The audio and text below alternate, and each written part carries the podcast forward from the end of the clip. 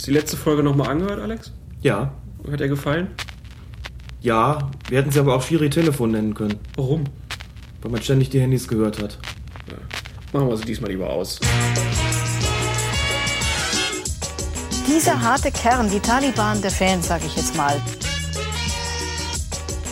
Warum soll Fußball besser sein als alles andere? Warum sollen ausgerechnet die Fans der Bayern nicht zum Teil Idioten sein?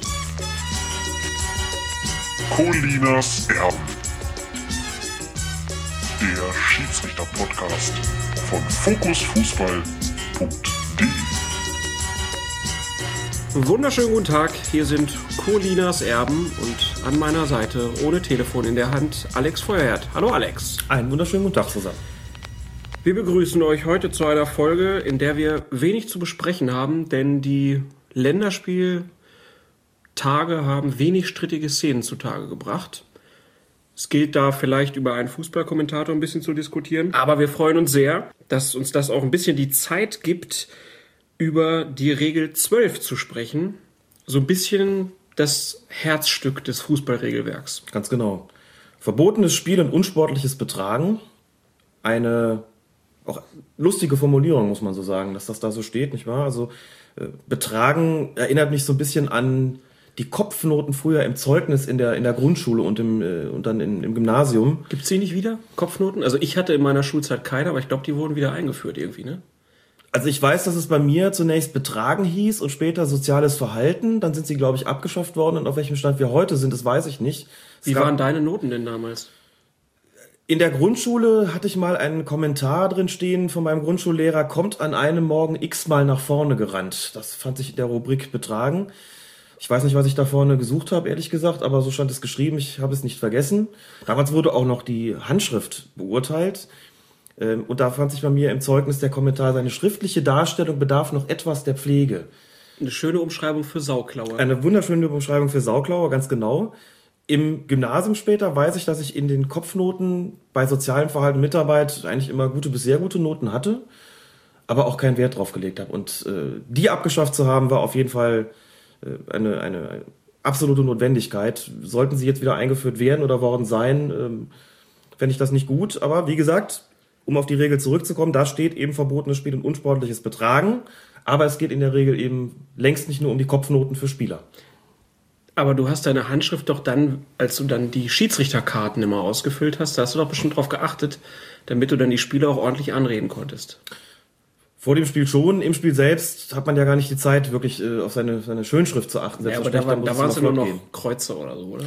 oder Da kreuzt man dann an, genau, das äh, können wir auch mal einscannen und, und verlinken, wie so eine Spielnotizkarte aussieht. Da ist auch gar nicht so wahnsinnig viel Platz drauf. Man muss also mit dem Platz haushalten. Ich muss dazu sagen, dass ich am Anfang die ersten Jahre tatsächlich auch mir die Namen der Spieler auf den Karten notiert habe, später nicht mehr. Da habe ich dann die entsprechenden Zeilen eher benutzt, um im Falle einer gelben Karte den Grund dafür äh, zu notieren und nur die Nummer noch, äh, noch eingetragen. Aber am Anfang habe ich Wert drauf gelegt, die Spieler auch namentlich anzusprechen. Das verliert sich dann so mit der Zeit äh, ganz gerne mal und ist auch nicht zwingend notwendig. Gut, wir schweifen ab und kommen jetzt wieder zurück zum Thema, hoffen auf ein bisschen kulinarischen Genuss für euch und starten mit euren Fragen.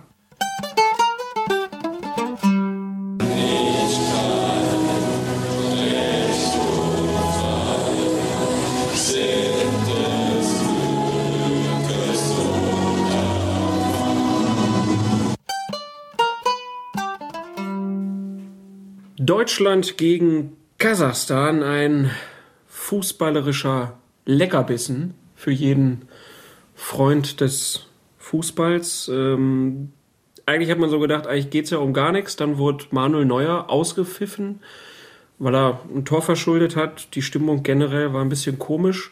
Und dazu kam dann noch ein Kommentator, Tom Bartels, der sich aus meiner Sicht bisschen kleinlich gezeigt hat in der Bewertung des Schiedsrichters.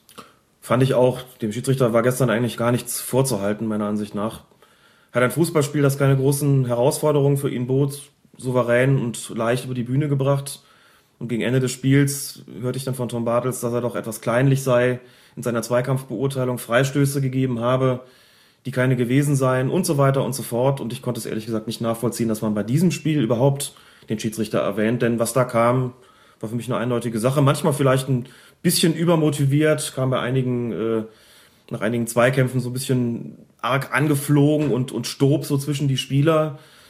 Aber von, von seinen Entscheidungen top, muss ich sagen. Und aber wie gesagt, in einem Spiel, das jetzt auch keinen erhöhten Schwierigkeitsgrad hatte, eine, eine, eine saubere Leistung runtergepfiffen und da gab es eigentlich nichts zu kritisieren.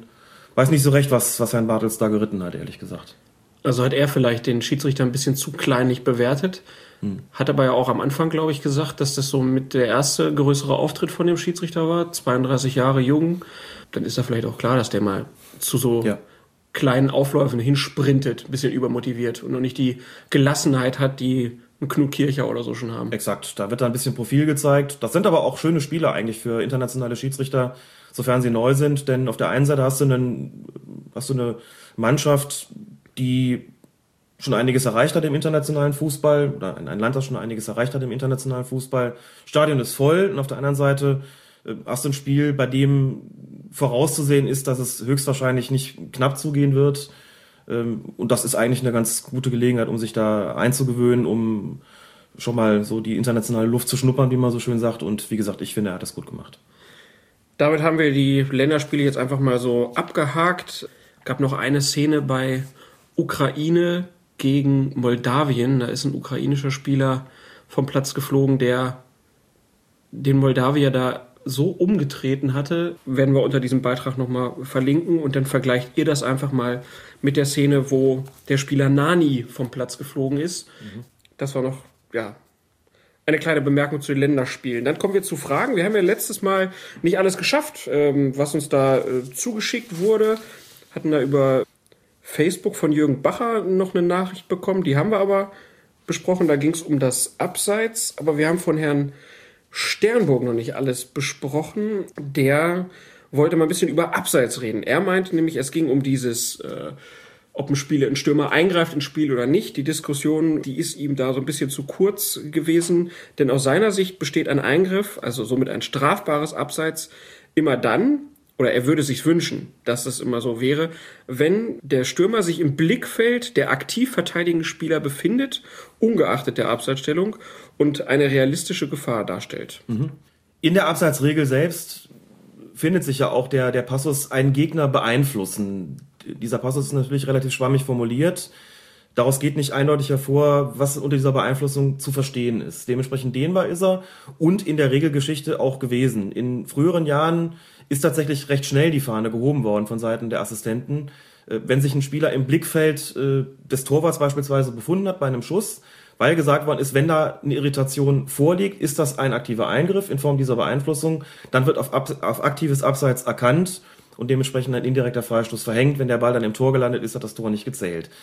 Die Abseitsregel ist ja im Laufe der letzten Jahre dahingehend immer enger gefasst worden, dass jetzt eben ein Spieleingriff fast nur noch dann vorliegt, wenn der Ball auch tatsächlich gespielt wird von dem im Abseits befindlichen Spieler. Und in anderen Fällen werden das ja recht ausführlich im Sinne der Offensive entschieden wird und da lässt der Schiedsrichter dann weiterlaufen. Das ist eine Frage, ähm, darüber kann man sicherlich verhandeln. Wie möchte man das denn gerne? Möchte man wieder zu einer weiteren Auslegung zurückkehren und Spieleingriffe als Spieleingriffe auch schon Situationen äh, ansehen, in denen sich ein im Abseits stehender Stürmer beispielsweise in der Flugbahn des Balles und im Sichtfeld des Torwarts oder der Abwehrspieler äh, befindet oder durch irgendwelche Bewegungen wie beispielsweise von, von De Jong bei dem Einspiel von Gladbach, das wir auch recht ausführlich besprochen hatten, da gegen Borussia Dortmund, äh, eine Bewegung zum Ball hinmacht und dann wieder wegmacht und ein anderer übernimmt und man sich überlegt, sind die Abwehrspieler jetzt davon nachhaltig beeinflusst oder nicht. Also das ist so eine, so eine Frage der Regelauslegung. Die Regel selbst muss man ja gar nicht verändern dafür, sondern da muss man über die Regelauslegung sprechen. Was möchte man denn eigentlich als als Spieleingriff, ähm, als, als den Gegner beeinflussen, betrachten und was möchte man, was, was soll nicht dazugehören? Darüber müsste man verhandeln, aber ich habe momentan den Eindruck, dass es doch weiterhin akzeptiert ist, dass hier im Sinne der Offensive entschieden wird und dass ähm, immer seltener auf aktives Abseits erkannt wird. Ich denke, das hat, äh, das dient der Attraktivität des Spiels, kann aber auch gut verstehen, wenn, wenn äh, Leute sagen, ihnen geht das eigentlich zu weit. Sie sehen da einen aktiven Eingriff äh, vorgenommen und möchten gerne die, die Schraube da ein bisschen zurückdrehen. Aber das ist wie so oft auch, auch hier eine Frage des äh, fußballkulturellen Codes Frage der Verhandlungen, was, was möchte man da, ähm, Frage des, ähm, der Philosophie des Fußballs möglicherweise auch. nicht auszuschließen, dass sich das auch wieder ändert, muss ich sagen. Also das ist ja keine statische Angelegenheit. Der Herr Sternburg schreibt dann halt, dass er so ein bisschen vom, äh, vom Eishockey kommt, wo es ja gang und gäbe ist, dass die Spieler da vor dem Torwart hin und her kreuzen, auch damit man den Torwart so irritiert, dass der Puck da überhaupt mal reinkommt. Ist das nicht aber im Fußball im Prinzip auch so, dass man ja versucht, dass möglichst viele Tore fallen und dass die Regel eher halt dahingehend ausgelegt wird, dass man sagt, nee, wir wollen mehr Tore sehen und machen den Ermessensspielraum dafür den Schiedsrichter größer? Doch, ich denke, das ist die dahinterstehende Philosophie. Das mit dem Traffic vor dem Torwart erzeugen, hat man im Fußball ja durchaus auch. Ich denke da an das, das Spiel Bayern München, Werder Bremen, auch das hatten wir ja besprochen, wo bei einer Freistoßflanke fünf Bayern-Spieler ähm, im Grunde zum Ball gehen, vier davon stehen im Abseits, der fünfte, der das Tor macht, steht nicht im Abseits. Die haben ja auch, wenn man so will, Traffic vor dem Torwart erzeugt. Muss man dazu sagen, dass gerade in den, den 80ern, in den späten 80ern und äh, frühen 90er Jahren, aber vor allen Dingen später 80er, das Spiel, wie gesagt, immer unattraktiver geworden ist und deshalb auch zu einer äh, Änderung in der Auslegung geführt hat. Ähm, und später dann, dann nochmal in, in verschärftem Maße. Heute praktizieren ja eigentlich auch nur noch wenige Mannschaften wirklich so richtige Abseitsfallen. Also dass man wirklich sagt, das ist ein taktisches Mittel und man sieht die, die Rücken da raus. Also rausgerückt wird es natürlich weiterhin, um Gegner ins Abseits zu stellen, aber es ist tatsächlich immer riskanter geworden, denn früher äh, konnte man davon ausgehen, wenn wir jetzt rausrücken, wenn wir jetzt die Abseitsweite stellen, wenn der Ball in die Richtung gespielt wird, dann hebt der Assistent draußen schon die Fahne. Heute kann man sich ja gar nicht mehr sicher sein, als verteidigende Mannschaft, wenn wir da rausrücken und der spielt den Fall nach vorne, ob nicht der Stürmer vielleicht eine kurze Bewegung zum Ball hinmacht, dann abbricht, ein anderer übernimmt, der gar nicht im Abseits war und schon ist meine schöne Abseitsfalle gescheitert, hat sozusagen überhaupt nicht äh, zuschnappen können. Weil das Risiko immer größer geworden ist, bedienen sich auch immer weniger Mannschaften dieser Abseitsfalle. Das führt natürlich dazu, dass das Spiel letztlich auch wieder offensiver geworden ist, oder sagen wir, es äh, begünstigt das zumindest. Das ist auch sicherlich so gewollt gewesen, nach langen, langen Jahren, in denen ähm, Betonfußball, Catenaccio, extreme Defensivstrategien das Spiel bestimmt haben, es unansehnlich gemacht haben. Und insofern finde ich diese Änderungen hin zu der aktuellen Auslegung eigentlich gut, auch wenn es in einzelnen Fällen immer mal wieder zu Ungerechtigkeiten kommen kann oder man sich darüber streiten kann, hat hier wirklich ein Eingriff vor, hat hier ein Eingriff vorgelegen oder nicht. Müsste man es nicht wieder etwas, etwas äh, weiterfassen, also müsste man nicht äh, wieder dazu übergehen zu sagen, man äh, bewertet äh, gewisse Verhaltensweisen von Spielern dann doch wieder als Spieleingriff. Ich bin der Meinung, es müsste nicht zwingend sein, finde aber die Diskussion darüber sehr spannend und natürlich auch allemal legitim, keine Frage. Gut, ich denke, wir werden das auch noch oft erleben, dass solche Ja. strittigen Szenen da auftauchen. Genauso strittig wie Szenen rund um taktische Fouls. Es gab da ja einen kleinen Diskussion, einen kleinen Disput zwischen ähm, dir und Patrick in der letzten Folge bezüglich des taktischen Fouls in Leverkusen, wo die Bayern dann schnell weitergespielt hatten. Gagelmann hat das auch zugelassen und du sagtest, naja, das 3-1 äh, wäre die größere Strafe für Leverkusen gewesen als die gelb-rote Karte. Hat so ein bisschen was regelphilosophisches, äh, denke ich mal, auch in sich. Wir hatten dann aber auch noch äh, Mails dazu. Ähm, der Sebastian bei Twitter als Uckmann Heise unterwegs, der schrieb so ein bisschen, dass so ein taktisches Foul ja auch zum fußballkulturellen Code gehört. Und er sagt, ist ein taktisches Foul aktuell mehr Taktik als Foul? Die Frage ist, ob man es voneinander trennen kann. Ja. Ähm, ich meine, ein Foul bleibt es ja in jedem Fall, aber es ist auf jeden Fall eine Maßnahme, die in die Taktik einbezogen wird. Ich muss natürlich einfach abwägen in der jeweiligen Situation, wenn ich dieses Foul jetzt begehe, was hat das für, für Konsequenzen? Also in aller Regel wird es ja eine gelbe Karte nach sich ziehen. Äh, Der Begriff taktisches Foul ist auch vor einiger Zeit in die Spielregeln aufgenommen worden. Wir werden es jetzt im Rahmen der Regel 12 auch ähm, dann bekommen. Es zieht eine gelbe Karte nach sich, da muss ich halt überlegen, das bedeutet ja für mich als Spieler, der das taktische Foul begeht, in dem Spiel was, denn ne, bei der nächsten verwarnungswürdigen Aktion bin ich halt weg für das Spiel. Habe ich vorher schon in der Bundesliga vier gelbe Karten gesehen, bin ich nach der fünften da gesperrt und so weiter.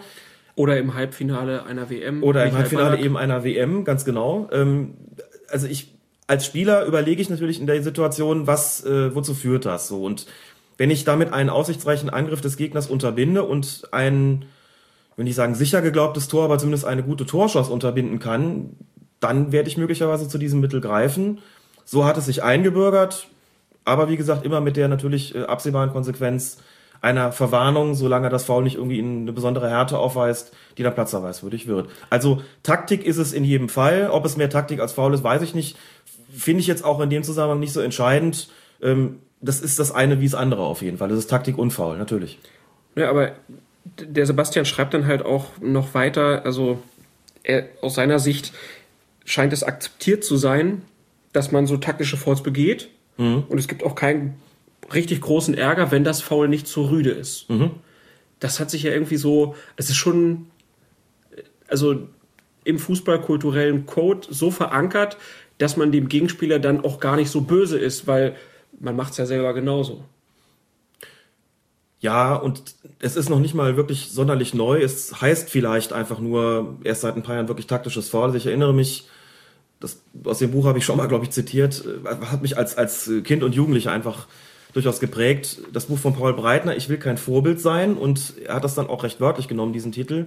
Und in dem Buch, an einer Stelle, ich erinnere mich jetzt nicht mehr an den Wortlaut, den müsste ich nachschauen, aber in einer Stelle im Buch schreibt er schon auch, dass es einfach Situationen gibt, da muss man faul spielen. Und er hat, glaube ich, in dem Buch auch geschrieben, dass das durchaus auch trainiert werde von den Bundesligisten. Dieses Buch ist Anfang der 80er Jahre äh, erschienen. Mithin ähm, etwa 30 Jahre her. Also auch damals hat man durchaus sowas schon gemacht und heute, wo das Spiel natürlich nochmal deutlich schneller und athletischer geworden ist, wo es auch um nochmal deutlich mehr geht, ähm, ist dieses taktische Foul sicherlich nochmal ein ähm, wichtigerer Bestandteil des Repertoires gewesen. Da es alle machen, erfährt es gemeinhin auch eine relativ große Akzeptanz. Dass die Mannschaft, deren Angriff durch ein taktisches Foul unterbunden wird, sich darüber ärgert, ist, glaube ich, klar. Mhm. Aber auch da habe ich das Gefühl, das Repertoire an Sanktionen, das es gibt, ist auch weithin akzeptiert. Das heißt, wenn es nicht zu rüde ist, gibt es dafür eine gelbe Karte und fertig. Und so richtig aufregend tut sich darüber zumindest auf Dauer auch keiner mehr. So ist es halt es hat ja Konsequenzen und wenn ich als zentraler defensiver Mittelfeldspieler oder als Innenverteidiger so ein Foul begehe, dann bin ich ja vorbelastet und das schränkt mich ja für den Rest des Spiels äh, in meinem Aktionsradius dann auch ein bisschen ein. Und insofern finde ich, dass das ähm, Instrumentarium an disziplinarischen Mitteln, das es da gibt, auch völlig ausreichend ist, um sowas zu, zu ahnden, zu sanktionieren. Auch da gibt es aus meiner Sicht keinen Grund, was zu ändern. Ähm, ein taktisches Mittel kann man ja auch nur als solches in Anspruch nehmen, wenn ich, wenn man äh, sozusagen abwägt, was droht mir denn dafür, was blüht mir denn dafür. Diese Abwägung wird äh, situativ getroffen, wird sicherlich auch grundsätzlich getroffen von den Trainern und den Spielern. Äh, und wie es ausgeht, sehen wir ja dann jeweils. Ein verwarnter Spieler wird es vielleicht nicht unbedingt begehen, dieses taktische Foul, es sei denn, es äh, ist in der 89. Minute äh, und es kann ein knappes Ergebnis über die Zeit gebracht werden. Man weiß, da wird jetzt wohl nicht mehr allzu viel passieren und nimmt die gelb-rote Karte dann in Kauf, weil man das Spiel, das Ergebnis über die Zeit bringen will. Gut, dann hoffe ich, dass wir damit die Fragen soweit beantwortet haben. Wenn ihr irgendwas habt, wir freuen uns über jede eurer Mails, Tweets, Facebook-Nachrichten, was auch immer und nehmen das hier immer gerne auf bei Colinas Erben. dass der harte Kern der Ultras ja. seit einem halben Jahr gar keinen Dialog mehr mit Eintracht Frankfurt führt. Die haben sich abgekapselt. Ja. Staat im Staate. Es müssen ganz andere Maßnahmen ergriffen werden. Regel Nummer 12. Verbotenes Spiel und unsportliches Betragen. Im Regelheft des Deutschen Fußballbunds sind das 14 Seiten und die sind im Gegensatz zu anderen Regeln auch nicht besonders grafisch dargestellt. Ein paar Bilder gibt's, aber all in all ist da schon viel Text und das zeigt auch, dass das hier eine ganz wichtige Regel ist. Wir starten mal erstmal mit dem direkten Freistoß. Also Regel 12 beschreibt den direkten Freistoß und den indirekten Freistoß. Es geht dann noch um Disziplinarmaßnahmen und ja, dann natürlich daraus folgend verwarnungswürdiges Vergehen und feldverweiswürdiges Vergehen und Startpunkt direktes Vergehen. Da geht es so ein bisschen erstmal darum, wann ist ein Foul eigentlich ein Foul? So kann man es, glaube ich, erstmal überschreiben. Und es gibt dann sieben Vergehen, die jeder Spieler äh, eigentlich sind es zehn, aber erstmal äh, sieben, die unter dem ersten Punkt aufgeführt werden. Und die kann jeder Spieler eingehen, und zwar fahrlässig, rücksichtslos oder durch unverhältnismäßigen Körpereinsatz.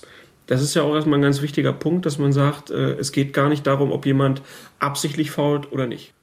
Richtig, wobei ich dazu anmerken muss, dass Der Begriff Absicht, das ist ja immer ganz, ganz schwierig, haben wir ja beim Handspiel gesehen. Der Begriff Absicht spielt beim Foul in gewisser Weise auch eine Rolle. Nun muss man dazu sagen, dass man ja beim Spieler nicht in den Kopf gucken kann, wann begeht der absichtlich ein Foulspiel. Insofern hat man sich mit so einer Hilfskonstruktion ähm, da begnügt und sagt, Absicht im Sinne der Regel 12 in Bezug auf die Foulspiele ist es, wenn ein Spieler fahrlässig, rücksichtslos oder mit unverhältnismäßigem Körpereinsatz handelt, vorgeht. Das definiert ein Foul, also das muss sozusagen äh, gegeben sein bei den allermeisten Vergehen, die zu einem direkten Freistoß oder eben im Strafraum zu einem Strafstoß führen, dann spreche man von Absicht im Sinne der Regel 12. Wir müssen das jetzt gar nicht, sagen wir mal, regelphilosophisch diskutieren. Man kann sich darüber streiten, ob was Fahrlässigkeit mit Absicht zu tun haben soll.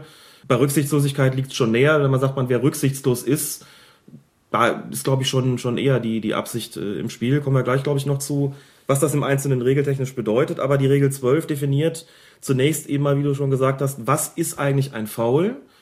was gehört dazu? Und das, was hier so theoretisch im Regeltext steht, ist dann genau das, was die Schiedsrichter letztlich internalisieren und automatisieren müssen. Auf dem Feld können sie ja nicht äh, hingehen und sich überlegen, welches der Vergehen habe ich jetzt gerade gesehen, ist das jetzt ein Foul oder nicht, sondern da muss das ja automatisch gehen, genau wie jeder Fan das letztlich auch tut. Und das wird in der Regel 12 unter anderem definiert, was ist eigentlich ein Foul? Dann nennen wir jetzt erstmal die Vergehen, die zu einem direkten Freistoß führen. Also, es gibt einen direkten Freistoß, wenn ein Spieler einen Gegner tritt oder versucht, ihn zu treten, wenn er einen Gegner das Bein stellt oder es versucht, einen Gegner anspringt, einen Gegner rempelt, einen Gegner schlägt oder versucht, ihn zu schlagen, einen Gegner stößt und einen Gegner bedrängt und zu diesen sieben genannten gibt es dann noch drei weitere Vergehen, die einen direkten Freistoß nach sich ziehen. Das ist dann, wenn ein Gegner gehalten wird, wenn ein Gegner angespuckt wird oder wenn ein Spieler den Ball absichtlich mit der Hand spielt. Ausgenommen davon natürlich, das wird auch extra angegeben, das gilt nicht für den Torwart im eigenen Strafraum. Das muss da auch extra angegeben sein, denn es sind ja die Fußballregeln und irgendwo muss ja geregelt sein. Dementsprechend, das sagt ja schon der Name, was der Torwart darf und was er nicht darf. Insofern muss man ihn hier ausdrücklich ausnehmen, klar. Gut, dann ähm, gehen wir jetzt die einzelnen Vergeben mal so ein bisschen mhm. durch. Vielleicht zunächst mal, also diese Systematik, wie sie im Regelheft ist, das erzähle ich jetzt einfach mal als jemand, der auch Schiedsrichter ausbildet oder Kandidaten, die Schiedsrichter werden wollen, ausbildet.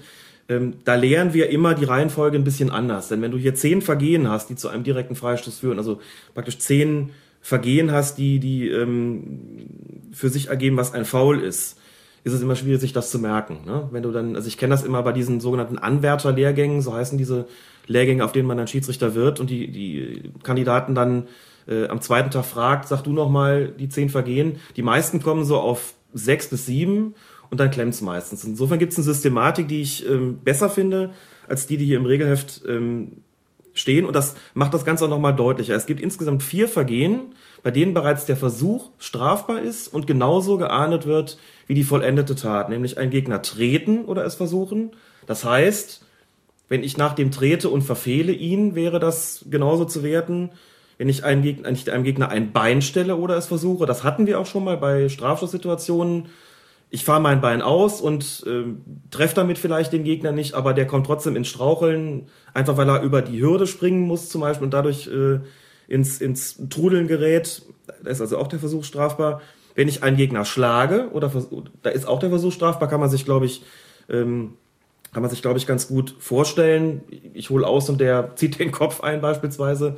Das wäre auch genauso zu werten. Und, das steht hier nicht so direkt, ist aber auch mit gemeint, wenn ich einen Gegner anspucke, und ihn verfehle beim Spucken beispielsweise, das wird gleich gewertet und äh, als, sagen wir mal, viereinhalbter Grund, äh, auch der ist nicht explizit hier aufgeführt, zählt aber mit, das Werfen von Gegenständen würde auch dazugehören. Wenn mhm. ich also beispielsweise auf einem Aschenplatz eine Handvoll Sand nehme und werfe die nach einem Gegenspieler, ob ich den damit treffe oder nicht, spielt keine Rolle, wird beides gleichermaßen gewertet. Also vier Vergehen. Also auch den Ball, wenn ich den schmeiße. Ja, auch wenn du den Ball wirfst, wobei man dazu sagen muss, da wird es ein bisschen, äh, bisschen tricky, denn wenn ich den Ball nehme während des laufenden Spiels und werfe den nach einem Gegenspieler, habe ich welches Vergehen als erstes begangen? Den Ball in die Hand zu nehmen. Exakt, dann ist es ein absichtliches Handspiel. Dann gibt's, wenn ich den Ball nehme und werfe den auf den Gegenspieler, gibt's eine rote Karte vielleicht. Gut, aber es könnte ja auch in der Spielunterbrechung sein, dass ich mir den Ball schnappe und den nach dem Gegner werfe. Nur dann kommen wir in den Bereich, den wir gleich noch kriegen werden. Dann kann es keinen direkten Freistoß geben, äh, weil das Spiel ja unterbrochen ist. Also es wäre eine Voraussetzung, eine Grundvoraussetzung für ein Foulspiel ist, dass es während des laufenden Spiels begangen wird, aber dazu gleich mehr. Also vier Vergehen, bei denen der Versuch schon strafbar ist. Also nennen wir die nochmal kurz. Ein Gegner treten, Ja. einem Gegner das Bein stellen, einen Gegner schlagen oder ihn anspucken. Genau. Und da ist schon der Versuch strafbar und ähm, Dann muss ich die Tat nicht vollenden. genau. Ich muss die Tat nur vollenden wollen, sozusagen. Das ist wichtig, denn, wie wir gesehen haben, beispielsweise, ich nenne das Spiel nochmal, beim, bei der Bundesliga-Partie zwischen Borussia Mönchengladbach und dem Hamburger SV gab es dieses Foulspiel des Gladbacher Spielers Stranzel an Ivo Ilicevic vom HSV. Da hat äh, Helmut Krug bei der Medienschulung gesagt, das ist ein Strafstoß gewesen, auch wenn Ilicevic nicht getroffen worden ist. Er ist durch das gestellte Bein ins Straucheln geraten. Insofern ist hier ein Strafstoß zu verhängen, weil es sich um versuchtes Beinstellen handelt. Punkt. Gut.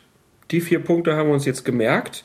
Welche Eselsbrücken gibst du deinen äh, Schiedsrichteranwärtern, um sich die anderen sechs Punkte zu merken? Ich gebe Ihnen quasi ein 4-3-3-System mit auf den Weg. Ähm, vier, die Punkte hatten wir eben, wo der Versuch strafbar ist. Dann gibt es drei, die ich mit dem Körper machen kann, äh, mit dem Oberkörper machen kann, nämlich ähm, den Gegner bedrängen. Die Steigerung davon ist den Gegner rempeln und die Steigerungsform davon ist den Gegner anspringen. Also bedrängen, rempeln, anspringen kann man sich, glaube ich, auch so als, als Klimax vorstellen. Jetzt haben wir endlich mal wieder ein lateinisches Wort drin zumindest. Kann man sich, glaube ich, als äh, Steigerungsform vorstellen. Bedrängen, rempeln, anspringen. Das sind Dinge, die ich mit dem Oberkörper tun kann. Und dann die letzten drei Punkte sind Dinge, die ich mit äh, den Armen oder den Händen tun kann. Nämlich einen Gegner stoßen. Das ist so die Bewegung vom Körper weg. Und wenn ich eine Bewegung vom Körper weg tun kann, wegmachen kann, dann kann ich auch eine zum Körper hinmachen. Das wäre das Halten. Stoßen und halten. Und als Sonderform noch das absichtliche Handspiel. Das sind die drei, die ich mit Armen oder Händen machen kann. Also vier, bei denen der Versuch strafbar ist, drei, die ich mit dem Oberkörper begehen kann und drei, die ich mit Armen und Händen begehen kann.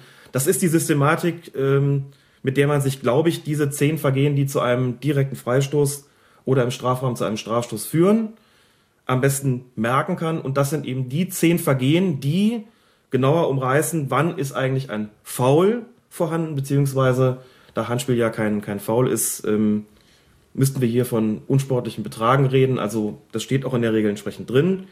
Ähm, diese zehn Vergehen umreißen Fouls und unsportliches Betragen. Okay. Das habe ich mir jetzt soweit gemerkt. Ganz wichtiger Punkt. Äh, bei allen Foulspielen, die geahndet werden müssen, ist aber immer, dass das Spiel auch läuft. Genau, es gibt insgesamt drei, beziehungsweise könnte eigentlich auch schon von vier Voraussetzungen sprechen, vier Grundvoraussetzungen dafür, dass ein Foulspiel ein Foulspiel ist und auch als solches geahndet wird. Nämlich erstens, das Spiel muss laufen. Ich glaube, das ist auch logisch, wenn man sich überlegt, das Spiel ist jetzt unterbrochen, beispielsweise weil der Ball ins Seiten ausgegangen ist. Es gäbe also einen Einwurf und jetzt schlägt auf dem Spielfeld der eine Spieler den anderen. Niemand würde auf die Idee kommen, hier einen Freistoß zu geben, denn das Spiel ist ja unterbrochen. Das weiß man so, das weiß man als Laie, das weiß man auch als Experte, aber es muss ja auch eine regeltechnische Grundlage dafür geben. Und das ist diese Regel 12, die da besagt, ein Foulspiel kann als solches nur mit einem Freistoß bestraft werden, wenn das Spiel läuft. Das ist die Voraussetzung 1. Die nächste Voraussetzung ist, das Foulspiel muss auf dem Spielfeld erfolgen. Und damit ist gemeint, wenn ich mich da mit meinem Gegenspieler draußen, außerhalb des Feldes prügle, dann ist das verwerflich und wir beide werden dann auch mit einer roten Karte vom Platz gestellt werden. Aber es könnte hier keinen Freistoß geben, eben weil es nicht auf dem Feld stattfindet. Ähm, das ist, glaube ich, auch jedem ersichtlich, dass das so ist. Es gibt aber auch solche Grenzfälle, wo man dann vielleicht da steht, als Laie wie als Experte und sich fragt, was denn nu? Beispiel, ich konstruiere eins, wobei das möglicherweise auch schon äh, so vorgekommen sein mag. Der Torwart steht auf seiner eigenen Torlinie und in seinem, in seinem Tor, also im Netzraum sozusagen, befindet sich ein Stürmer. Der Torwart ist aus irgendwelchen Gründen auf diesen Stürmer stinkesauer, holt aus und haut dem Stürmer mit der flachen Hand ins Gesicht. So. Torwart steht auf seiner Linie, Stürmer steht im Netzraum, also draußen. Und da müsste ich jetzt fragen, wo, also das, ne, der Torwart ist auf dem Feld, der Stürmer aber nicht. Also stellt sich die Frage, hm, hat das jetzt auf dem Feld stattgefunden oder nicht? Und da muss man sagen, nein, denn in der Regel steht, in der Regel 12 steht eben auch, der direkte Freistoß wird an der Stelle ausgeführt, an der sich das Vergehen ereignete. Das wird dann noch ergänzt durch die Regel 13, Ort der Freistoßausführung. So, und das gibt so eine, so eine Faustregel für Schiedsrichteranwärter. Ähm, das muss man immer möglichst kurz machen, ähm, weil sich dann einfach besser einprägt. Die heißt, immer, das wird, Spiel wird immer da fortgesetzt bei einem, bei einem, äh, bei einem Freistoß, da sozusagen, wo der Kontakt erfolgt ist, also da, wo Auer sozusagen. So, jetzt nehmen wir uns mal dieses konstruierte Beispiel äh, nochmal heran und sagen, Auer war aber außerhalb des Feldes, weil der Stürmer ja im Netzraum steht und da getroffen wird. Mhm. So, und jetzt sage ich also, dieses Vorspiel ist eben nicht mehr auf dem Feld erfolgt, weil der Kontakt außerhalb stattgefunden hat. Das heißt also, ich kann da auch keinen direkten Freistoß bzw. keinen Elfmeter geben, weil eben der Kontakt außerhalb stattgefunden hat. Hat der Torwart Glück gehabt, der fliegt vom Platz, aber er kriegt keinen Elfmeter gegen sich, sondern es gäbe in diesem Fall einen Schiedsrichterball. Mhm. Was wahrscheinlich kein Mensch versteht, was er hat ihn doch geschlagen. Das ist doch auf dem Feld passiert, aber regeltechnisch ist es das eben nicht. Also, Spiel muss laufen, Foul muss auf dem Spielfeld stattfinden. Voraussetzung 3 ist, das Foulspiel wurde von einem Spieler begangen und nicht vom Trainer und nicht vom Auswechselspieler und nicht vom ausgewechselten Spieler und nicht vom Zeugwart, sondern von einem Spieler, der regeltechnisch nach Regel 3 Spieler ist. Und die ja, dreieinhalb oder vierte Voraussetzung ist, dass dir das Vergehen eben grundsätzlich fahrlässig, rücksichtslos oder mit unverhältnismäßigem Körpereinsatz begangen worden sein muss. Sonst handelt es sich regeltechnisch gesehen nicht um ein Foulspiel. Ausnahme sind eben, was du schon genannt, das Halten, das Anspucken und das Handspiel. Äh, denn man äh, würde sich ja fragen, also wie soll denn bitte ein, ein rücksichtsloses Halten aussehen? Kann man sich nicht so richtig vorstellen natürlich. Und ähm, ein fahrlässiges Spucken, na gut, das ist vielleicht schon eher vorstellbar, wenn man sagt, äh, der wollte eigentlich äh, auf dem Boden auf dem Boden rotzen. Dann lief da einer vorbei. Lief gerade einer vorbei. Gut, aber da würde man sagen, das äh, ist ein Zufallsprodukt und dann entsprechend nicht zu ahnen. Also diese Grundvoraussetzungen müssen ähm, erfüllt sein, damit ein Foulspiel auch als solches gewertet wird. Also wir fassen nochmal kurz zusammen. Foulspiel wurde von einem Gegner begangen, Foulspiel auf dem Spielfeld und Foulspiel bei laufendem mhm. Spiel.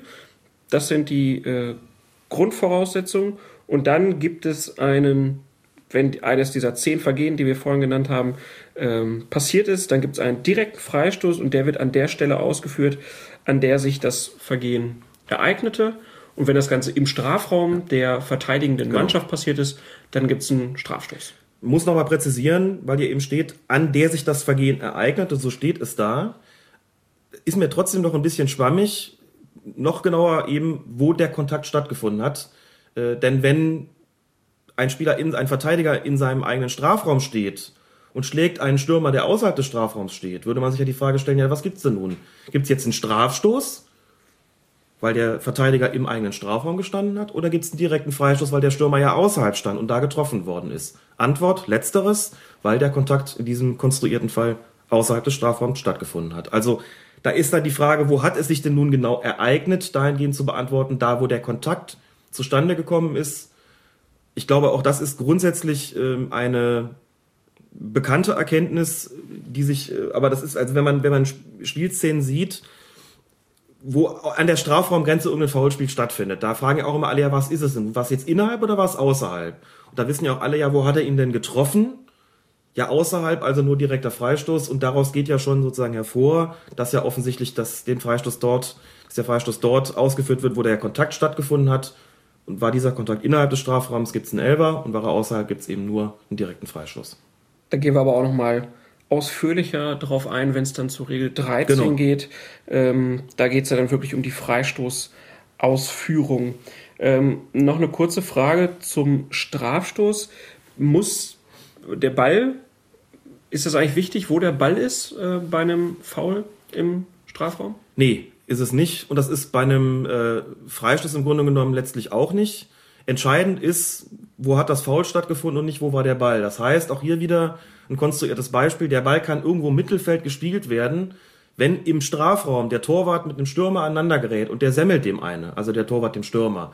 Dann gibt's, sofern das Spiel läuft, einen Strafstoß und ob der Ball da gerade im Mittelfeld gespielt wird oder vielleicht sogar im anderen Strafraum oder direkt vor den beiden, spielt dann überhaupt keine Rolle.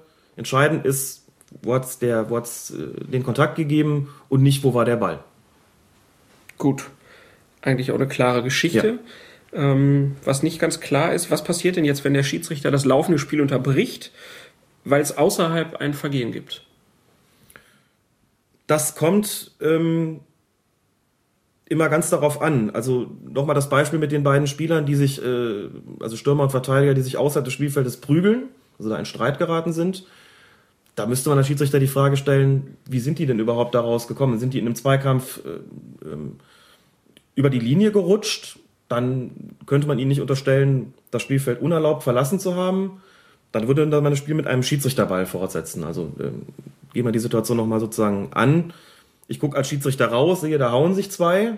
Die stehen aber eindeutig außerhalb. In dem Moment würde ich das Spiel unterbrechen, die beiden mit einer roten Karte dann vom Platz stellen und das Spiel mit einem Schiedsrichterball fortsetzen. Diesen Schiedsrichterball, im Volksmund auch Hochball genannt, ja, äh, den gibt's immer dort, wo der Ball bei der Unterbrechung sich befand. Ähm, also wenn es im Mittelfeld dann war, dann gibt's den Schiedsrichterball im Mittelfeld. Ähm, wenn jetzt aber beispielsweise ein, ähm, sagen wir mal, ein, ein Spieler aus dem Feld läuft um draußen den gegnerischen Trainer zu schlagen beispielsweise. Dann fliegt er auch vom Platz, aber dann ist sein erstes Vergehen vor dem Hauen gewesen, dass er das Spielfeld unerlaubt verlassen hat. Denn klar, dass kein Spieler, also sowas gibt es ja auch, es gibt das unerlaubte Betreten des Feldes, dann muss es eigentlich fast schon zwangsläufig auch ein unerlaubtes Verlassen des Spielfeldes geben, kommen wir später auch noch zu. Und wenn der einen hauen will, dann ist er natürlich unerlaubt vom Feld äh, gegangen. Das heißt, dann würde ich dieses unerlaubte Verlassen des Spielfeldes bestrafen. Und das gäbe einen indirekten Freistoß, nämlich dort, wo der Ball bei der Spielunterbrechung war. Jetzt sind wir aber sozusagen in der Regel schon, wären wir da schon fortgeschritten. Äh, dass ein Spieler zum Schiedsrichter geht und sagt, Schiri, ich melde mich gerade mal bei Ihnen ab, möchte gerade dem Trainer draußen eine, eine langen, darf ich das? Würde ich mir nicht genehmigen. Insofern, wie gesagt, äh, das kann dann nur ein unerlaubtes Verlassen des Spielfeldes sein. Okay, und dann noch ganz kurz der theoretische Fall. Der Ball ist im Strafraum und draußen passiert was? Auch da ist ja nicht entscheidend, wo der Ball ist, sondern wo was passiert. Geht um die Spielfortsetzung, meine ich jetzt. Das wäre auch in dem Fall ein Schiedsrichterball, wenn draußen was passiert. Ähm, ist das ja das Vergehen, das zu bestrafen wäre. Da es aber nicht auf dem Platz stattgefunden hat, kann es keinen direkten Freistoß und keinen Straf Strafstoß geben. Man müsste also auch hier einen Schiedsrichterball geben, wo der Ball bei der Spielunterbrechung war. Ähm, und wenn der im Strafraum gewesen ist zu der Zeit, dann gibt es den Schiedsrichterball halt im Strafraum. Auch im 5-Meter-Raum auch im Torraum, auch im 5-Meter-Raum, wobei ähm, in diesem speziellen Fall führt man den nicht dann, wenn das zwei Meter, wenn der Ball gerade zwei Meter sich vor der, von der Torlinie entfernt befunden hat, führt man es nicht dort aus, sondern auf der Torraumlinie, also auf dieser 5 Meter, 5 Meter 50 Raumlinie, müsste man ja eigentlich sagen. Bei diesen ganzen Vergehen, die jetzt außerhalb passiert, passieren können, ähm, mit Blick auf deine Schiedsrichterlaufbahn, wie oft kommt sowas vor? Ganz, ganz selten.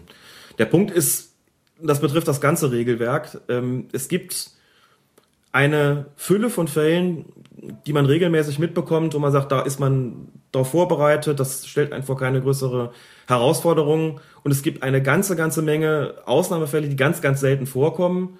Das Problem ist nur, wenn sie da mal passieren, muss man als Schiedsrichter da sein, denn wenn man nicht weiß, wie man dann zu reagieren hat, läuft man Gefahr, einen sogenannten Regelverstoß zu begehen. Das heißt, Beispielsweise, wenn sich da draußen zwei kloppen, das hat man wirklich ganz, ganz selten.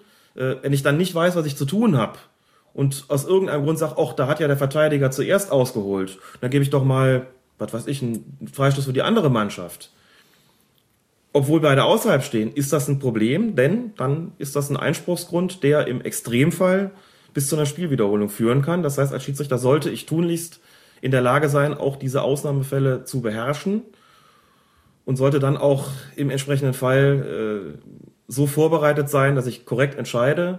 Das lässt sich zumindest äh, teilweise üben, indem man sich mit dieser ganzen Regelkunde, diesen ganzen Regelfragen einigermaßen regelmäßig beschäftigt, auf dass man nicht auf dem falschen Fuß erwischt wird, wenn dann solche seltenen Fälle mal in der Praxis geschehen.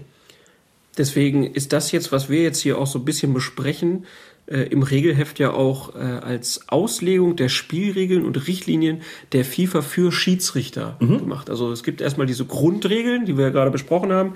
Wann gibt es einen direkten Freischuss und so. Und dann gibt es immer noch so einen Anhang, wo dann klarer definiert werden soll, was in Ausnahmefällen passiert. Und dann gibt es ja auch den Punkt Fahrlässigkeit, Rücksichtslosigkeit, mhm. übermäßige Härte. Und da steht dann, Fahrlässigkeit liegt vor, wenn ein Spieler unachtsam, unbesonnen oder unvorsichtig in einen Zweikampf geht. finde ich ja, ähm, ist so eine ganz nette Umschreibung auch für tölpelhaftes Verhalten von Spielern. Genau, so kann man das sehen. Ähm, also, dass da die Regeln ja in allen Spielklassen gelten, äh, hat man hier einen Fall vorliegen, den man nicht selten in den Amateurklassen antrifft, diese Fahrlässigkeit, diese Unachtsamkeit, eben Unbesonnenheit oder Unvorsichtigkeit äh, im Zweikampfverhalten. Das heißt halt aber auch, dass die, dass das in Kauf nehmen von Foulspielen sanktionswürdig ist. Hm? Also ähm, ich rekurriere dann einfach mal auf eine ganz beliebte Ausrede von Spielern. Ich pfeife einen Freistoß und der Spieler guckt mich an und sagt, Schiere, ich wollte doch den Ball spielen. Oder in der wunderschönen rheinischen Variante, ich wollte doch den Ball spielen. er gibt dadurch ja zu verstehen, dass er die Absicht hatte, den Ball zu spielen. Das sei ihm ja auch unbenommen. Meine Antwort ist dann auch immer stereotyp gewesen, ja, dann tust doch einfach auch. Oder hast du ja nicht, hast du aber nicht. Er wollte vielleicht den Ball spielen, aber er hat den Ball nicht gespielt, weil er möglicherweise eben fahrlässig in diesen Zweikampf gegangen ist oder sagen wir unachtsam, unbesonnen oder unvorsichtig und dementsprechend ein Foulspiel in Kauf genommen hat und die Konsequenzen in Form eines direkten Freistoßes zu tragen hat, gegebenenfalls auch in Form einer Verwarnung. Das Argument, ich wollte doch den Ball spielen, äh, spielt jedenfalls keine Rolle, denn die Intention, die Absicht ist hier weniger wichtig als das Ergebnis, also das, was hinten rauskommt. Aber in dem Fall, wenn jetzt einer fahrlässig, so, ich wollte ja einen Ball spielen, äh, jemanden fault, dann gibt es keine disziplinarische Maßnahme. Hier steht mhm. dann aber, wenn jemand rücksichtslos handelt, also wenn ein Spieler ohne jede Rücksicht auf die Gefahr oder die Folgen seines Einsteigens für seinen Gegner vorgeht, dann muss es eine Verwarnung geben. Mhm. Genau. Das äh, ist dann sozusagen die Steigerung der Fahrlässigkeit, ist dann die Rücksichtslosigkeit. Exakt. Und noch schlimmer wird es, wenn übermäßige Härte vorliegt. Also wenn ein Spieler übertrieben hart in einen Zweikampf geht und die Verletzung des Gegners in Kauf nimmt, und dann muss es sogar eine rote Karte geben, also den ja. Feldverweis. Weil die Zweck-Mittel-Relation an dieser Stelle überhaupt nicht mehr gegeben ist, das nichts anderes besagt, der Begriff übermäßige Härte, das heißt Maß stimmt nicht mehr. Also der äh, dass der Zweck, den ich erreichen will, steht in keinem Verhältnis zu den Mitteln, die ich anwende, beziehungsweise umgekehrt, glaube ich, ist es, ist es richtiger. Die Mittel, die ich anwende, um einen bestimmten Zweck zu erreichen, liegen, ähm, sind, sind einfach vollkommen überzogen. Das wäre in gröbstmöglicher Formulierung ähm, ja, der Ausdruck dessen, was ist, wann ist eigentlich ein Platzverweis auszusprechen, nämlich wenn übermäßige Härte angewandt wird, während Rücksichtslosigkeit in Anführungszeichen nur eine Verwarnung nach sich zieht und Fahrlässigkeit noch kein Grund ist, ähm, in die Brusttasche zu greifen als Schiedsrichter. Dass es natürlich wiederum auch hier Grenzbereiche gibt zwischen Fahrlässigkeit, Rücksichtslosigkeit und übermäßiger Härte, dass es Grauzonen gibt, dass es äh, jede Menge Spielräume gibt, sei unbestritten, aber grundsätzlich ist hier erstmal in dieser Regel 12 an dieser Stelle in der Auslegung der Spielregeln und Richtlinien der FIFA für Schiedsrichter festgelegt, was darunter zu verstehen ist muss man dazu sagen, dass es aber eben beispielsweise fürs ähm, Handspiel so nicht gilt. Ne? Das wird in der Regel ausgenommen. Ist aber auch klar, denn ähm, was soll ein rücksichtsloses Handspiel sein? Mhm. Aber auch, äh, man kann das ja vielleicht mal so ein bisschen an verschiedenen Fouls auch mal klassifizieren. Ja. Also wenn ich jetzt, ne, wir hatten vorhin den Fall, ich wollte am Ball spielen, mhm. gut fahrlässig, gibt es einen Freistoß. Nehmen wir jetzt einfach mal, äh, jemand begeht ein taktisches Foul, mhm. also haut einen rücksichtslos um, ähm, aber nicht zu schlimm. Dann gibt es halt eine gelbe Karte. Genau. Wenn er denjenigen aber bei diesem taktischen Foul so in die Beine tritt, dass der andere nicht mehr aufsteht, ja. dann wird er vom, vom Platz gestellt. Exakt. Und genauso sieht es die Regel 12 auch vor, die ja den Rahmen erstmal nur vorgibt, was den Härtegrad äh, der Fouls betrifft und was die entsprechende Sanktionsfülle auch, auch angeht. Ja. Weiter geht's dann in den Erklärungen für die Schiedsrichter mit dem Zweikampf. Und ich finde, das ist eine ganz wunderbare äh, Definition vom Zweikampf. Als Zweikampf gilt der Kampf um Raum in Ballnähe mit Körperkontakt, jedoch ohne den Einsatz von Armen und Ellenbogen. Also wenn man mal wieder eine Statistik liest über gewonnene Zweikämpfe, mhm. dann geht's immer um den Raum in Ballnähe. Äh, mit Körperkontakt. Immer mit Körperkontakt. Mhm. Unzulässig im Zweikampf ist dann wieder Fahrlässigkeit, Rücksichtslosigkeit und übertriebene Härte. Ganz genau. Und das da tauchen sie wieder auf, die drei die, Begriffe. Die drei Begriffe. Ähm, und äh, dann kommen wir direkt zum nächsten Punkt. Das ist dann Halten eines Gegners. Wann liegt das Halten eines Gegners vor, Alex? Das liegt vor, wenn, äh, wie es hier auch schön beschrieben ist, und das muss man gar nicht paraphrasieren, ein Spieler seinen Gegner durch den Einsatz von Händen oder Armen oder durch sonstigen Körpereinsatz daran hindert, an ihm vorbei oder um ihn herumzulaufen. Jetzt muss man auch nochmal dazu sagen, das habe ich vorhin äh, vergessen anzusprechen, ähm, auch nochmal so eine kleine ja, Anekdote kann man gar nicht sagen, ähm, kurzer Bericht so von aus einem oder Erfahrungserlebnis aus den Schiedsrichter-Anwärterlehrgängen, wenn man die Leute dann fragt, sag doch mal einfach, was alles äh, zum Foulspiel zählt, kommt wahnsinnig oft sowas wie am Trikot ziehen beispielsweise, ja, oder Klammern. Also Umschreibungen, man sagt ja, aber die Regeln haben auch eine gewisse Systematik und es gibt halt Oberbegriffe für bestimmte Vergehen, unter die dann andere Vergehen rubriziert werden. Das Ziehen am Trikot ist ein Halten, kann man sich ja vorstellen, ein Festhalten ja äh, regelrecht. Das Klammern ist aber auch ein Halten. Ich halte ihn ja ne, auch fest, damit er nicht eben äh, wegläuft. Und diese ganzen Geschichten, die man da sonst noch begehen kann, sind eben zu rubrizieren unter diese Vergehen, die hier, unter diese zehn Vergehen, die hier beim direkten Freistoß stehen.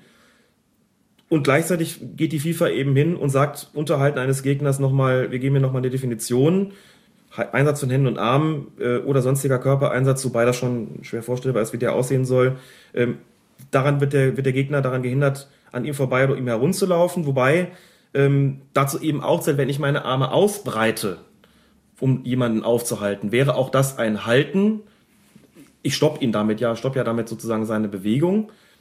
Davon zu unterscheiden wäre, wenn ich mit angelegten Armen einfach ein Hindernis bilde und der läuft dann auf mich drauf. Also da würde man, spricht man ja im, im äh, landläufig so vom, der hat ihn auflaufen lassen. Das ist so in der Regel nicht äh, zu finden, die Formulierung. Das, früher hier sagte man mal, also meiner Jugend sagte man so sperren ohne Ball. Mhm. Aber da, wenn man ein Hindernis bildet, ohne den Einsatz von, von Armen, sondern einfach unter den Körper als Hindernis benutzt, äh, wäre das auch ein Vergehen, aber eins, das mit einem indirekten Freistoß äh, zu ahnden wäre. Wie gesagt, landläufig würde man von einem Auflaufen lassen sprechen. Sobald ich die Hände benutze oder die Arme ausbreite, liegt ein Halten im Sinne der Regel 12 vor, das dann eben einen direkten Freistoß zu bestrafen wäre. Die Regel beschreibt dann auch ganz nett, dass Schiedsrichter äh, angewiesen sind, das Halten von Gegnern frühzeitig zu ahnden. Man kennt das ja äh, besonders bei Eck- und genau. Freistößen. Genau. Und dann hat der Schiedsrichter folgende Möglichkeiten. Er ermahnt den Spieler, ähm, der einen Gegner gehalten hat, bevor der Ball gespielt wird. Er verwarnt Spieler, die ihren Gegner nach einer Ermahnung weiterhalten. Und er entscheidet auf direkten Freistoß oder Strafstoß, falls das Vergehen erfolgte, nachdem der Ball gespielt wurde. Also, ähm, wenn ich jetzt eine Ecke habe und ich sehe, na, da behaken sich zwei, dann gehe ich hin und sage, du ja. lässt das jetzt. Macht er es nochmal, gibt es die gelbe Karte. Mhm. Und wenn der Ball im Spiel ist und er macht es, dann gibt es einen Strafstoß. Ganz genau. Und es ist auch ganz schön, dass es hier drin steht, weil es in den Bereich der Taktik des Schiedsrichters geht. Auch hier vielleicht ein Beispiel aus der Praxis, wenn ich äh, am Wochenende Schiedsrichter beobachte, achte ich schon noch mal drauf, ob sie in gewisser Weise auch präventiv tätig werden. Also ich erwarte zum Beispiel von einem guten Schiedsrichter, dass er, wenn er feststellt, dass im Vorfeld von Spielfortsetzungen, wie beispielsweise Freistößen in Tornähe oder Eckstößen, dass da gehalten wird, erwarte ich von dem Schiedsrichter, dass er genau das macht, was hier bei den, ähm, bei den Auslegungen der Spielregeln von der FIFA auch steht er soll ja dann hingehen und die Spieler ansprechen und sagen, hier passiert nichts, hier wird nicht gehalten und wenn doch, habt ihr die Konsequenzen zu tragen. Das ist auch deswegen so wichtig, weil den Spielern dadurch nochmal verdeutlicht wird, was für Konsequenzen ihr Fehlverhalten hat. Wenn das dann weitergeht, wenn dann der, die Freistoßflanke reinkommt oder der Eckstoß reinkommt und da wird schon wieder gehalten und ich gebe dann einen Strafstoß, kann ich auch noch gut darauf verweisen zu sagen, ich hab's euch doch gesagt. Ne? Und so ein bisschen nach dem Motto, wer nicht hören will, äh, muss halt fühlen oder muss halt einen Strafstoß gegen sich gepfiffen bekommen.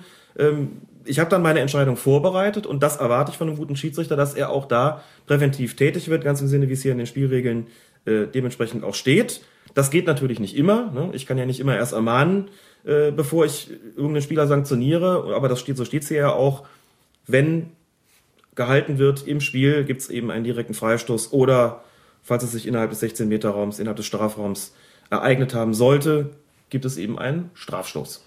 Ganz interessant finde ich dann den nächsten Satz. Da steht nämlich dann, wenn ein Verteidiger einen Angreifer außerhalb des Strafraums zu halten beginnt, ihn jedoch bis in den Strafraum weiter festhält, entscheidet der Schiedsrichter auf Strafstoß. Genau. Da zählt es dann also nicht, wann der erste Kontakt stattgefunden hat. Also ja. wie es ja bei Foulspielen, wenn äh, das an der Strafraumgrenze mhm. passiert, da würde man gucken, na, wo hat der erste Kontakt stattgefunden? Bei Haltevergehen ist das anders. Da ist es anders das ist auch ganz wichtig, weil man da einfach äh, davon ausgeht, wo ist es denn wirksam geworden? Und ich glaube, das kann man sich ähm, auch ganz gut vorstellen. Wenn ich den 20 Meter vor der Kiste anfange, am Trikot zu ziehen, habe ich ja das Ziel, den zu Fall zu bringen. Nun ist er aber flink genug und vielleicht auch kräftig genug, um noch ein bisschen weiter zu laufen, versucht vielleicht auch in den Strafraum noch einzudringen, um dann dort zu Boden zu gehen. Natürlich gibt es Spieler, die sowas dahingehend auszunutzen versuchen, dass sie sagen, die drei Meter schaffe ich jetzt auch noch oder vier Meter, bis ich im Strafraum bin. Und dann lasse ich es mal wirksam werden sozusagen. Aber das ist natürlich immer im Risiko auch des Verteidigers. Wenn also dieses Halten im Strafraum wirksam wird, wenn sie sich bis in den Strafraum fortsetzt, gibt es einen Strafstoß. Das ist ganz, ganz wichtig, weil es viel zu oft bei den Spielen noch das Missverständnis gibt, ja, aber der hat doch draußen damit angefangen. Mhm. Da ist doch der Kontakt entstanden, aber es kommt im Falle des Haltens erst recht nicht darauf an, wo hat er begonnen, sondern wo ist er wirksam geworden. Und wer nur mal den Fehler begeht, das bis in den Strafraum hinein fortzusetzen, muss dann mit den Konsequenzen leben als Abwehrspieler, die da eben bedeuten würden Strafstoß plus gegebenenfalls persönliche Strafe in Form einer Verwarnung. Das bringt uns dann direkt zu den Disziplinarmaßnahmen.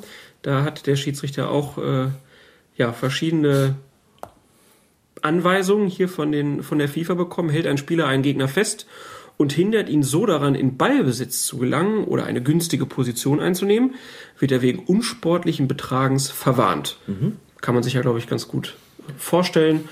Ein Abwehrspieler sieht, oh, äh, der ist ein bisschen zu schnell für mich, kurz am Trikot gezogen, dann geht der Schiedsrichter hin und sagt direkt, hier, Junge, so nicht, gelbe Karte. Nimmt ein Spieler dem gegnerischen Team durch Zurückhalten eines Gegners eine klare Torchance, wird er des Feldes verwiesen. Mhm. Also, ich sehe, wenn der Pass jetzt so ankommt, äh, dann und der Stürmer hätte da ohne Halten hinlaufen können und hätte eine sehr günstige Position vom Tor gehabt, dann muss er des Feldes verwiesen werden. Und dann steht hier noch, in allen übrigen Situationen zieht das Halten eines Gegners keine disziplinarischen Maßnahmen nach sich.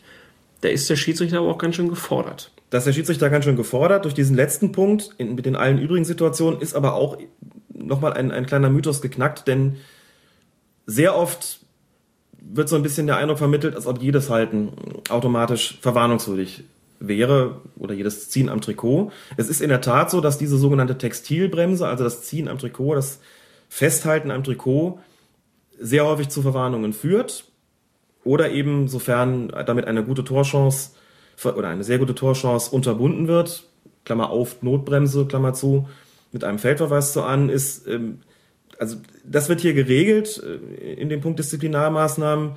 Ähm, und ansonsten ist eben auch da darauf reagiert worden, dass es zunehmend, gerade in den 90er Jahren, eine Unsitte geworden ist, Spieler am Trikot festzuhalten. Und diesem Halten ist begegnet worden von Seiten des Regelboards durch eine Verschärfung dieser Regel 12. Seitdem, seit den 90er Jahren, ich glaube Mitte der 90er Jahre, ist nochmal klar gesagt worden, es muss eigentlich viel, viel öfter eine gelbe Karte geben, nicht in jeder Situation, aber viel öfter eine gelbe Karte geben für diese Textilbremsen, damit dieses Ziehen am Trikot aufhört. Auch da ist es einfach so gewesen, muss man sagen, die Spieler machen sich natürlich legitimerweise das Regelwerk zunutze und gucken, wo sind die Spielräume, in die wir sozusagen stoßen müssen, die wir ausnutzen müssen, um möglichst ähm, ungestraft oder mit einer möglichst geringen Sanktion davonzukommen. Da wird dann drauf geguckt, nimmt das möglicherweise überhand, müssen wir darauf reagieren, müssen wir irgendwas verschärfen. Und in den 90er Jahren ist eben dazu übergegangen worden, diese Unsitte, die es damals war, Trikot ziehen, Textilbremse mit einer gelben Karte zu ahnen, ist seitdem auch deutlich erkennbar zurückgegangen, eben weil die Spieler wissen, wenn ich den ziehe und das nicht nur so eine Kleinigkeit ist, sondern damit durchaus das auch effektiv bewirke, ähm, dass dieser Spieler, wie es hier eben so schön heißt, äh, in Ballbesitz gelangt oder eine günstige Position einnimmt, dann folgt entsprechend die Verwarnung, die gelbe Karte. Das ist hier entsprechend festgelegt und wie man sieht, wird die Unsitte, hat die Unsitte sofort ähm, abgenommen. Es wird nicht vollkommen aufgehört, das ist auch völlig klar, aber gesagt, das ist für einen Schiedsrichter eigentlich eine relativ leicht zu beurteilende Sache, denn das ist hier recht eindeutig festgelegt, was wie da zu verfahren ist. Auf jeden Fall immer auch ein beliebtes taktisches Foul, weil ja. man den Gegner damit genau. nicht verletzt, aber den genau. Angriff genau. äh, unterbindet. Und mir ist jetzt aus meiner eigenen Erfahrung eigentlich auch kaum ein Fall bekannt, wo ein Schiedsrichter ein Textilvergehen abpfeift ähm, und es nicht eine gelbe Karte gab. Also eigentlich fast immer. Weil es eben so wahnsinnig offensichtlich ist. Und ich habe ja als Schiedsrichter, auch das gehört ja, ist ja Bestandteil der Spielregeln, wenn dann der gehaltene Spieler sich noch losreißen kann mit, mit legalen Mitteln und also weiter aufs Tor ziehen kann, kann ich ihm die gelbe Karte auch noch in der nächsten Spielunterbrechung zeigen. Das ist ja auch ein ganz wichtiges taktisches Mittel für den Schiedsrichter. Ich muss das also nicht zwingend in dem Moment unterbinden, sofern er sich losreißt. Ich kann erstmal abwarten und äh, den entsprechenden äh, Spieler, der da am Trikot gezogen hat, auch in der nächsten Spielunterbrechung noch verwahren, noch die gelbe Karte zeigen. Spielfortsetzung dann natürlich direkter Freistoß am Ort des Vergehens oder Strafstoß bei Halten im Strafraum. Damit äh, schließen wir das Halten ab und ähm, kommen jetzt zum letzten Punkt, der in letzter Zeit für viel Aufsehen gesorgt hat. Das Handspiel. Ein Handspiel liegt vor, wenn ein Spieler den Ball mit seiner Hand oder seinem Arm absichtlich berührt. Da steht's drin. Absichtlich. Da steht absichtlich drin, genau. Der Schiedsrichter achtet bei der Beurteilung der Situation auf die Bewegung der Hand zum Ball, nicht des Balls zur Hand, die Entfernung zwischen Gegner und Ball, also unerwartetes Zuspiel steht da in Klammern, die Position der Hand, also das Berühren des Balles an sich ist noch kein Vergehen und das Berühren des Balls durch einen Gegenstand in der Hand des Spielers, Kleidung, Schienbeinschoner und so weiter, was ein Vergehen darstellt. Und als letzter Punkt das Treffen des Balls durch einen geworfenen Gegenstand, Schuh, Schienbeinschoner und so weiter, was ein Vergehen darstellt. Sehr schön konstruierte Fälle auch ja. hier. Äh, also hast du es mal erlebt, dass jemand ja. seinen Schienbeinschoner schnell rausgezogen hat, ihn nach dem Ball im Strafraum geworfen hat und du auf Elfmeter entscheiden musstest? Das habe ich immer nur in Regeltests gehabt als konstruierter Fall. Was ist denn bitte, wenn der Spieler seinen Schienbeinschoner auszieht und verlängert damit sozusagen seinen Arm, seine Hand äh, und hält damit den Ball auf, dann ist das eben als Handspiel zu werten, genauso wie es hier steht. Und selbiges äh, würde halt gelten, wenn ich meinen Schuh auszöge und, und würfe ihn nach dem, nach dem Ball und träfe ihn damit, auch dann würde auf Handspiel entschieden werden. Habe ich persönlich weder erlebt noch irgendwo mal gesehen, aber auch das muss ja geregelt sein. Ähm, denn es passieren ja immer mal wieder irgendwelche Dinge, wo man sagt, ja, was macht man denn jetzt da?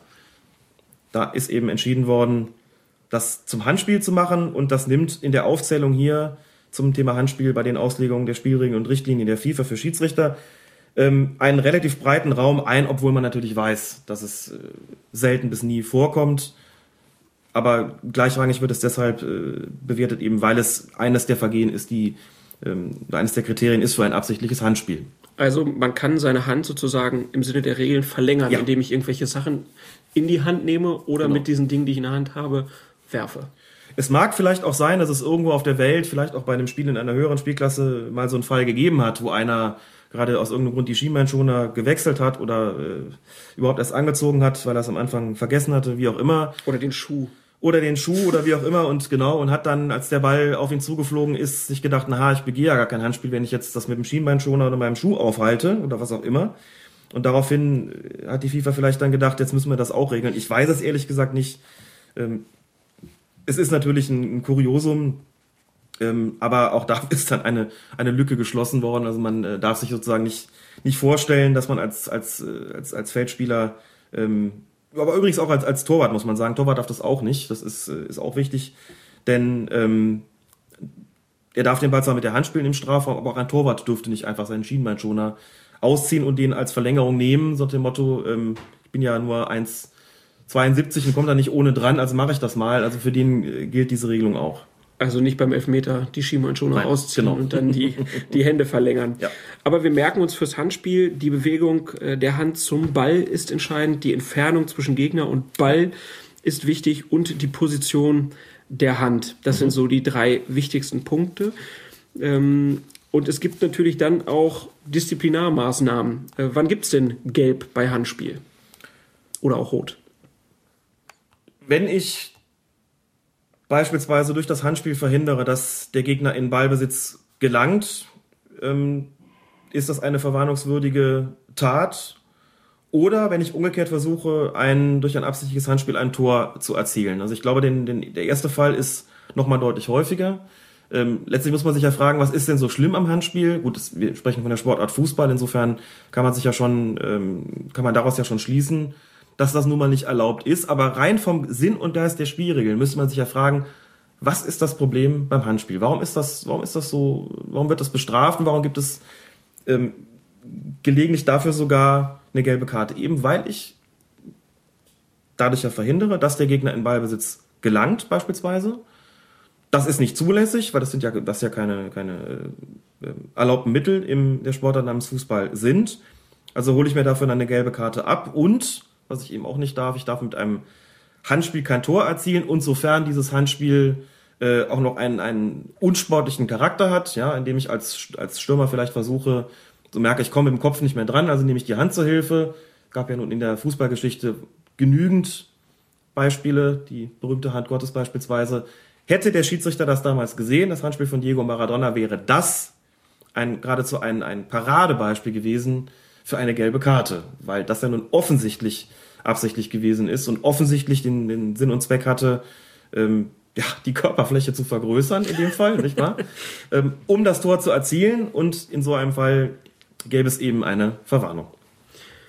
Und ähm, wenn ein Spieler durch ein absichtliches Handspiel ein Tor oder eine klare Torchance des gegnerischen Teams verhindert, ja. dann wird er des Feldes verwiesen.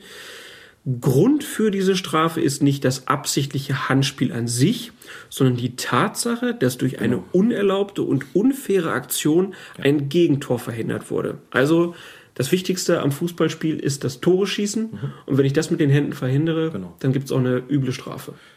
Richtig. Und mit diesem Zusatz, ne, dass die Strafe nicht äh, wegen des Handspiels an sich ausgesprochen wird, ist aber auch klargestellt, dass eben nicht jedes Handspiel automatisch eine gelbe Karte nach sich zieht.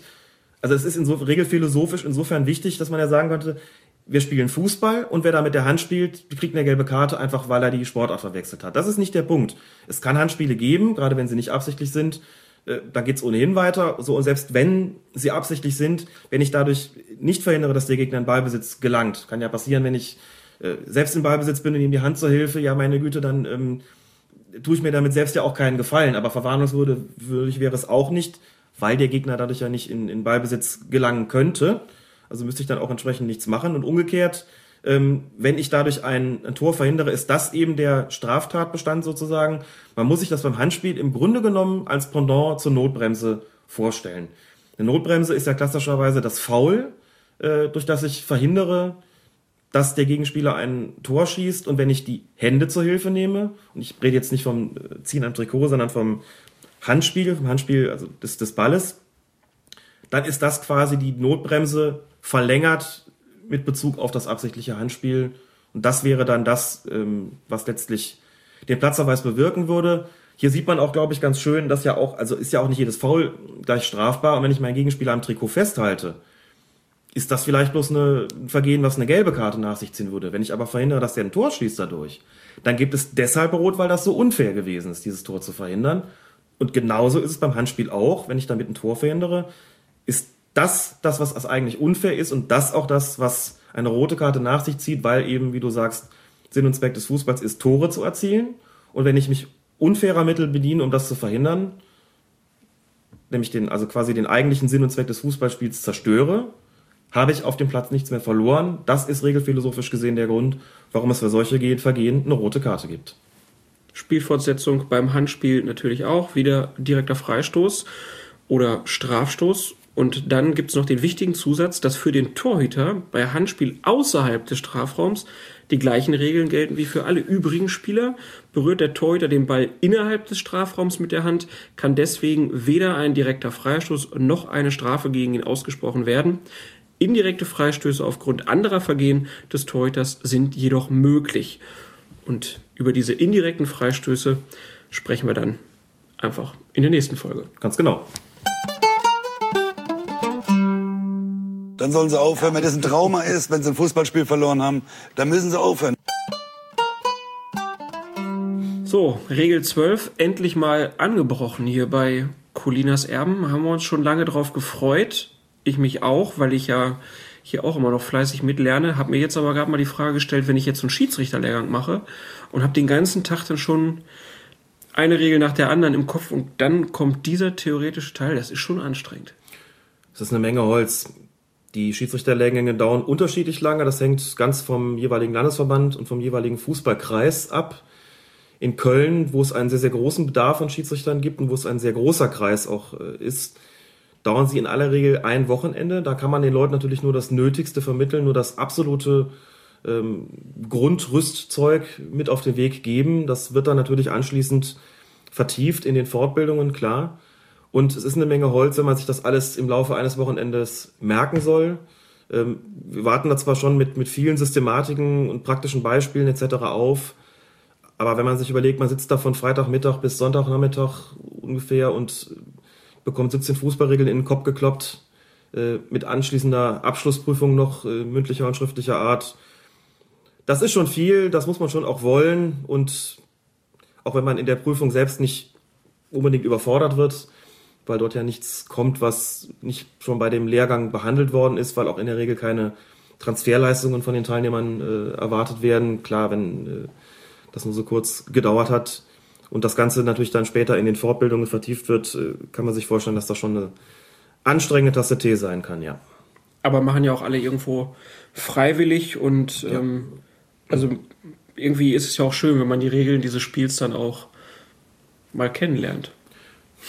So ist es. Es ist weitgehend freiwillig zumindest. Ähm, ich habe die Einschränkung oder das, das Zögern jetzt deshalb äh, gebracht, weil es zumindest hier auch eine Notwendigkeit gibt, für die Vereine Schiedsrichter zu stellen. Die sind ähm, verpflichtet, eine gewisse Anzahl an Schiedsrichtern zu stellen, abhängig von ihrer, von der Zahl ihrer Mannschaften, die sie ins Rennen schicken. Da kommt es dann schon auch mal vor, dass der ein oder andere Verein Mangel hat und vielleicht schon Strafgelder bezahlt hat und händeringend sucht nach Leuten, die den Schiedsrichterschein machen die Leute sitzen nicht immer zwingend mit der allergrößten Motivation in solchen Lehrgängen und pfeifen später auch nicht mit der allergrößten Motivation, aber das ist nochmal ein anderes Thema. Die meisten aber sind schon sehr freiwillig da und zumindest in Köln ist es so, dass der deutlich größte Teil der Schiedsrichterkandidaten unter 18 Jahre ist. Also wir haben erheblich mehr äh, minderjährige Kandidaten, die Schiedsrichter werden wollen, als Volljährige. Ähm, das hat Vorzüge und Nachteile.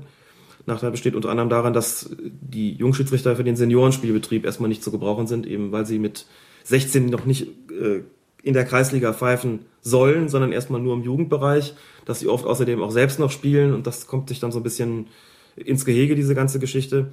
Interessant ist aber auch immer, Trainer fortzubilden. Auch, auch Trainer haben ja in ihrer Ausbildung auch schon beim C-Schein ein bisschen Regelkunde dabei und denen, da sind die Lehrgänge aber noch kürzer, muss man dazu sagen da erzielt man häufig so Aha-Effekte, wenn man denen so ein bisschen die Regelkunde beibringt und denen deutlich macht, was so ein Schiedsrichter darf, was er soll, wie die Regeln aussehen.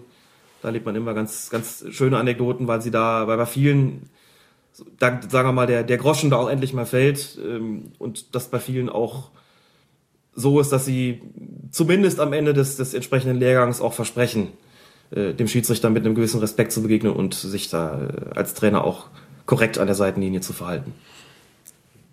Irgendwann, wenn wir dann mal alle 17 Regeln durch haben, dann gehe ich auch mal zu so einem Schiedsrichterlehrgang und gucke mal, ob das jederzeit hier, herzlich ob, eingeladen. Ob, ob, das dann alles so stimmt, was du mir erzählt hast. ja, ähm, das soll es dann eigentlich schon fast wieder gewesen sein äh, für diese Woche. Also die Regel 12 wird uns, glaube ich, noch ein bisschen begleiten. Ich glaube, das werden wir auch nicht beim nächsten Mal dann so durchpowern, weil wir wollen das ja auch nicht zu zu anstrengend machen. Ähm, paar Bemerkungen zum Schluss noch. Äh, es gibt ja noch die Folge mit Sascha Stegemann, ein Interview. Da muss ich leider das so ein bisschen auf meine Kappe nehmen, weil ähm, sowohl Arbeit als auch Urlaub jetzt dann auch noch ein bisschen äh, Krankheit, also ich hoffe, ihr seht mir das Nasale hier auch so ein bisschen äh, nach, dazu geführt haben, dass ich das noch nicht so äh, in der finalen Version geschnitten habe. Das kommt aber noch, versprochen. Ähm, dann haben wir für die nächste Zeit neben dieser Regel hier dann äh, der Regelkunde dann auch noch anzukündigen. Wir haben das Buch von Baba Grafati zugeschickt bekommen. Ich habe es jetzt schon äh, durchgelesen. Alex bekommt es jetzt. Mal gucken, wie, wie er da die Zeit zu findet, äh, das zu lesen. Und werden wir auch mal drüber sprechen, zumindest die Aspekte, die den Bereich des Schiedsrichterwesens dann irgendwie besprechen. Da gibt es so ein paar Sachen, die auf jeden Fall zu erwähnen und zu diskutieren sind. Und vielleicht können wir euch dann hinterher auch sagen, ob es sich lohnt, dieses Buch zu kaufen. Und dann haben wir noch einen Programmhinweis. Also wer mal Alex dann auch vielleicht mal in Farbe und live sehen will, der kann sich für nächsten Samstag Nacht den Wecker stellen ab 0.15 Uhr ist ähm, Alex dann in diesem zweiten deutschen Internet, denn du bist eingeladen worden. genau, das aktuelle Sportstudio veranstaltet zum vierten Mal einen sogenannten Hangout im Anschluss an die Sendung selbst. Diesmal geht es weniger oder gar nicht um eine Sendungskritik, sondern das soll eine inhaltliche Sendung sein, unter anderem mit einem Schwerpunkt auf die Schiedsrichterei. Ähm, Hangout heißt nichts anderes, wer es nicht kennt, als eine Videokonferenz über die Plattform Google Plus. Dort diskutiert Michael Steinbrecher, der das, die Sendung moderieren wird am kommenden Samstag. Äh, der Redaktionsleiter Oliver Schmidt wird auch in dem Hangout dabei sein, der Journalist Raphael Honigstein, unter anderem Süddeutsche Zeitung und Guardian und Spox und ich und äh, möglicherweise kommt auch noch der eine oder andere dazu. Das weiß ich stand jetzt äh, noch nicht. Diese Sendung beginnt um, oder dieser Hangout beginnt um 0.15 Uhr, wie du gesagt hast. Vorher ist auch kein Wetten das, wird sich also nicht Nein, wird sich da nicht nennenswert verzögern, ganz genau. Wird zu sehen sein über die ZDF Sportseite, das ist wichtig, also es ist eine, eine Internetgeschichte, du sagst eben zweites deutsches Internet, wird anschließend aber auch als Aufzeichnung zu sehen sein auf der Seite, denn diese Hangouts werden automatisch aufgezeichnet und automatisch dann bei via YouTube online gestellt. Und natürlich werden sie auch, wird auch dieser Hangout dann über die ZDF Sportseite abzurufen sein. Sind auch explizit als Colinas Erben da eingeladen worden. Ähm, wie gesagt, weil es einen Schwerpunkt zur Schiedsrichterei geben soll und ich bin gespannt und freue mich drauf. Und wir werden das natürlich dann auch nächste Woche dann mal besprechen, was der Alexander so erzählt hat. Wird sich da kritischen Nachfragen von mir stellen müssen. Zu Recht. Und dann werden wir das natürlich dann hier auch verlinken. Denn nächste Woche soll es dann auch wieder eine neue Folge von Colinas Erben geben. Hast du noch was, Alex? Habe ich noch was? Ich habe eigentlich nie was. Das, das ist schön. Ist auch gut, wenn man mal einfach nichts hat. Ich habe nur eine kleine. Romani ite domum, könnte man hier mal sagen an der Stelle. Heißt? Was glaubst du, was es heißt? Boah, Nie das Leben des Brian gesehen? Doch, aber die lateinischen Parts habe ich ausgeblendet. ich habe es befürchtet. Auch das müssen wir dann leider verlinken. Die Lateinstunde, die es da gibt. Römer geht nach Hause und eben nicht Romanes e und Domus, wie es dort ursprünglich hieß, sondern Romani ite domum.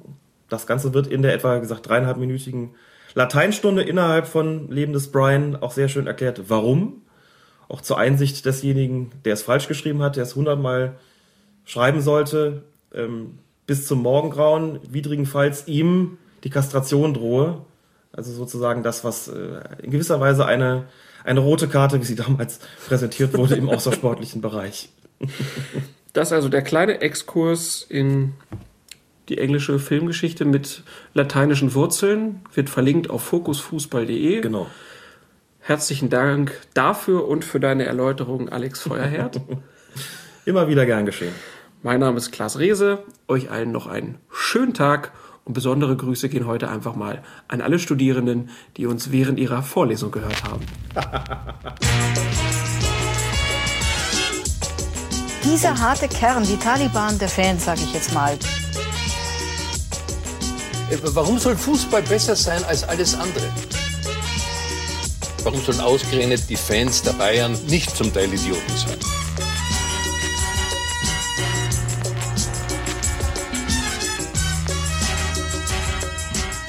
Colinas Erben. Der Schiedsrichter-Podcast von fokusfußball.de